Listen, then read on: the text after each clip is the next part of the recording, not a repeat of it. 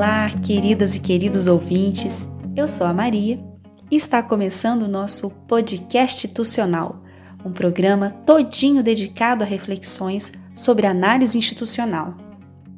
Nesta série, contaremos com a participação de especialistas e entrevistados que irão compartilhar a experiência de uma análise realizada em uma instituição pública localizada em uma cidade do sul de Minas Gerais. Falaremos hoje sobre o CREAS, o Centro de Referência Especializada de Assistência Social. Esta é uma unidade referência no atendimento de pessoas que estão sofrendo algum tipo de violência ou tendo seus direitos violados.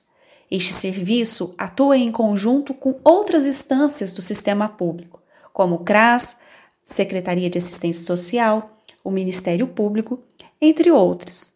A equipe deste centro se estrutura como interdisciplinar, pois atualmente conta, entre seus 20 funcionários, com assistentes sociais, psicólogas, advogadas, assistentes administrativas, estagiárias, serviços gerais e motorista. Contaremos um pouco sobre essa unidade, que solicitou uma análise institucional in loco, trazendo como principal demanda a ausência de uma gerência imediata. Para entendermos melhor este caso, vamos escutar o que alguns funcionários da equipe e uma usuária têm a nos dizer. Inicialmente, falaremos com a Daniela, uma das assistentes sociais da instituição. É, eu, eu gostaria de trazer algumas das queixas que a gente está tendo no CREAS é, enquanto técnicos sociais que somos né? Então a gente gostaria de pontuar é, algumas dessas dificuldades para realizar o nosso trabalho. A primeira coisa importante que a gente tem para trazer quanto a essas dificuldades é que a gente ficou quase cinco meses sem uma gestão, ou seja, é, sem um respaldo de atuação para que a gente executasse as nossas atividades.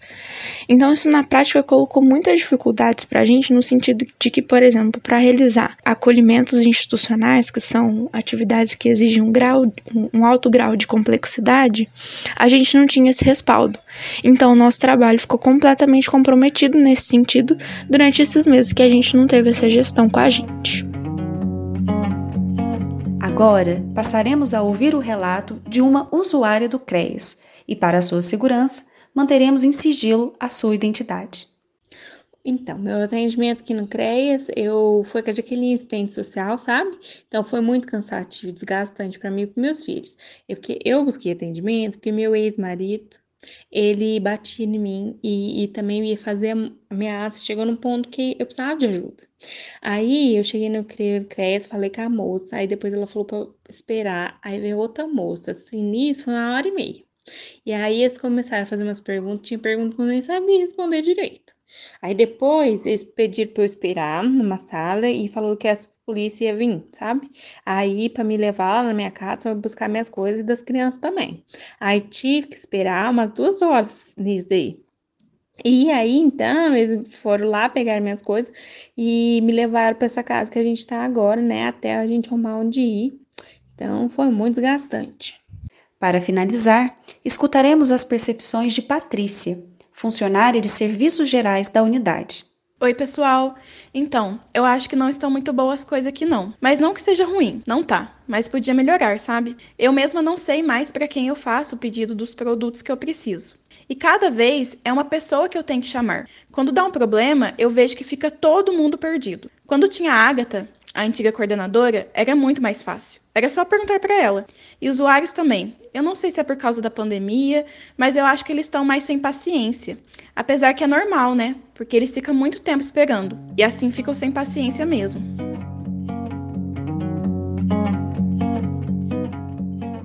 Até aqui, tivemos algumas percepções iniciais acerca do caso que iremos acompanhar.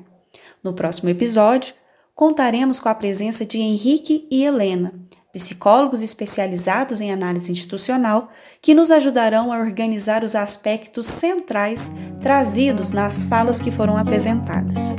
Para não perder as próximas discussões sobre este e outros casos, nos acompanhe semanalmente, todas as segundas-feiras, aqui no Spotify.